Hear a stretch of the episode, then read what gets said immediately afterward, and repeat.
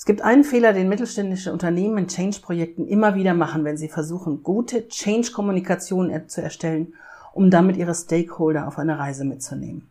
Und wir schauen uns heute einmal an, welcher Fehler das ist und natürlich, wie du ihn für dein Projekt vermeidest. Mein Name ist Stefanie Selmer. Seit über zehn Jahren begleite ich Unternehmen in Change-Prozessen. Das heißt immer dann, wenn es darum geht, dass durch Kommunikation die Mitarbeiter auf diese Reise mitgenommen werden sollen, bin ich zur Stelle. Ganz zu Anfang war ich mal in einem Projekt als Freelancerin und da war ich noch ganz blauäugig und habe mich gewundert, warum manche von den Kollegen aus diesem Change-Team denn an einem Tag da waren, an anderen aber nicht, aber dennoch im Unternehmen erreichbar waren. Die habe ich also dann zum Beispiel in der Kantine getroffen beim Mittagessen oder ich habe sie über den Messenger gesehen und gesehen, dass der Status online ist. Das heißt, sie haben gearbeitet, sie waren online, sie haben im, waren im Unternehmen, aber sie waren eben nicht für das Change-Projekt erreichbar. Und natürlich, ganz blauäugig, ich habe sie dann gefragt, was denn das überhaupt ist, warum sie da sind, aber dann tatsächlich nicht, nicht im Change-Projekt. Und sie haben mir gesagt, dass sie natürlich noch ein normales Tagesgeschäft haben. Also, dass sie nach Arbeit, Aufgaben erledigen, die sie sonst außerhalb dieses Change-Projekts, also wenn das Projekt nicht gelaufen ist, die sie natürlich auch sonst immer inne hatten. Einer war zum Beispiel aus der Buchhaltung dabei, ein anderer aus der IT, ansonsten Unternehmenskommunikation waren Kollegen da.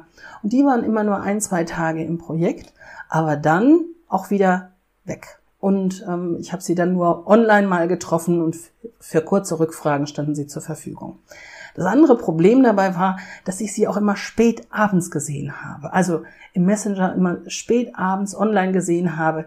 Das ist ja für uns Freelancer damals überhaupt kein Problem gewesen, wenn wir auch mal abends was gemacht haben. Ich fand das immer ganz entspannt, weil dann keine Rückfragen kamen. Aber für einen Festangestellten, der dann in einem Projekt noch zusätzlich arbeitet, wenn der noch spät abends regelmäßig arbeiten muss bis kurz vor Mitternacht, dann ist das schon ein Problem.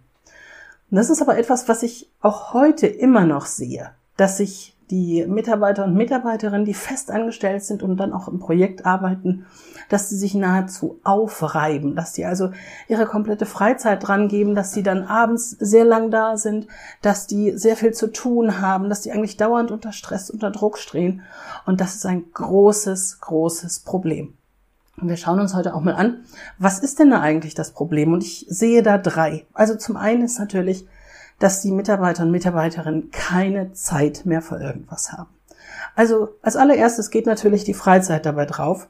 Das ist ganz klar. Das ist für die Work-Life-Balance, also für die Ausgewogenheit zwischen Arbeit und Privatleben, Familie, Freunde, ist das natürlich absolut tödlich. Deine Mitarbeiter und Mitarbeiterinnen können sich nicht mehr entspannen. Aber selbst wenn du das als allerersten Punkt nicht siehst, dann ist es möglicherweise, dass du siehst, dass sie auch keine Zeit mehr haben für ihre Aufgaben. Sie waren ja bisher schon für 100 Prozent in deinem Unternehmen beschäftigt, wenn es eine Vollzeitkraft ist.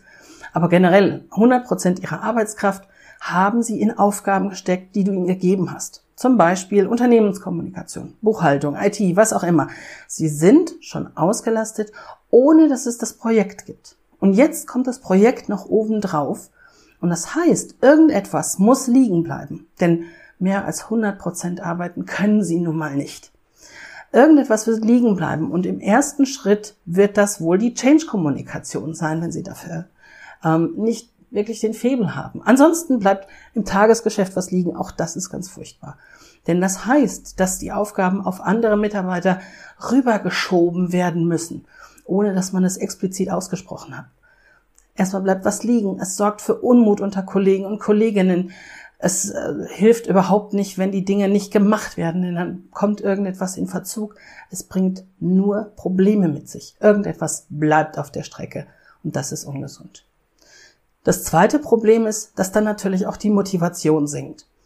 Zum einen sagst du deinen Mitarbeitern und Mitarbeiterinnen unterbewusst, das, was du da leistest, ist nicht wert, dass du dafür extra Zeit bekommst. Also, zum einen ist es nicht wert, dass du deine Arbeitszeit ein wenig verringerst, denn das ist sehr viel wichtiger als das Projekt. Das Projekt, die Arbeit da ist auch etwas, was man einfach nebenbei machen kann.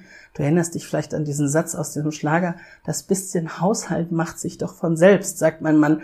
Und das ist genau das Gleiche, was du deinen Mitarbeitern und Mitarbeiterinnen damit sagst. Also, deine Aufgabe hier, entweder im Tagesgeschäft oder im Projekt, ist nicht so wichtig, als dass ich mir Gedanken mache, wie du das am besten zusammenkriegst. Das ist einmal der Arbeit gegenüber, aber besonders der Person, die Wertschätzung der Person gegenüber, absolut demotivierend und die Leistung wird unweigerlich in den Keller gehen.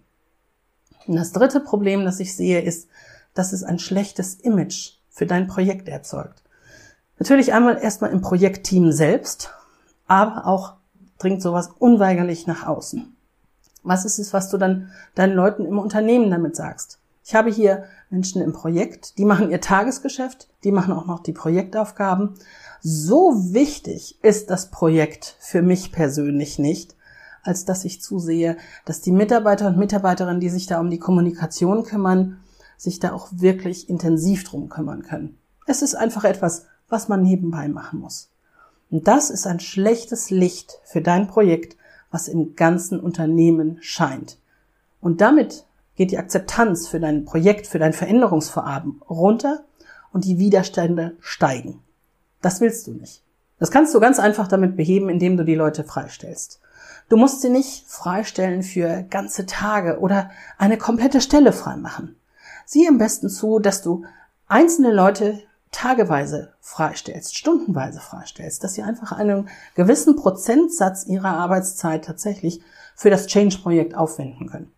Damit hast du gleich zwei Fliegen mit einer Klappe geschlagen. Du behältst das Wissen einmal im Team, in dem der Fachbereich tätig ist.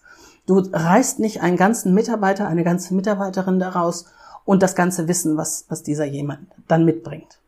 Und der anderen Seite hast du eine Vertretungsregelung. Wenn da jemand mal ausfällt, dann ist es nicht ganz so schlimm für das Change-Projekt. Denn es sind immer noch andere Weite drumherum, die mit 10, 20 Prozent in diesem Projekt involviert sind und da immer noch ein bisschen was abfangen können. Du siehst, die Leute stundenweise für dein Projekt freizustellen, kann dir mehr Vor- als Nachteile bringen. Wenn du mehr solcher Ideen für dein Change-Projekt brauchst, wenn du endlich mit dem Projekt ins nächste Level durchstarten möchtest und es diesmal so richtig vernünftig machen willst, dann lass es mich wissen. Lass uns einfach mal bei einem Kaffee darüber sprechen, wie denn die Herausforderungen in deinem Projekt individuell sind. Hier unter diesem Video findest du einen Link, da kannst du dich zu einem kostenfreien Erstgespräch anmelden und dann werden wir vermutlich schon in den nächsten Tagen miteinander sprechen. Ich freue mich auf dich. Deine Stefanie.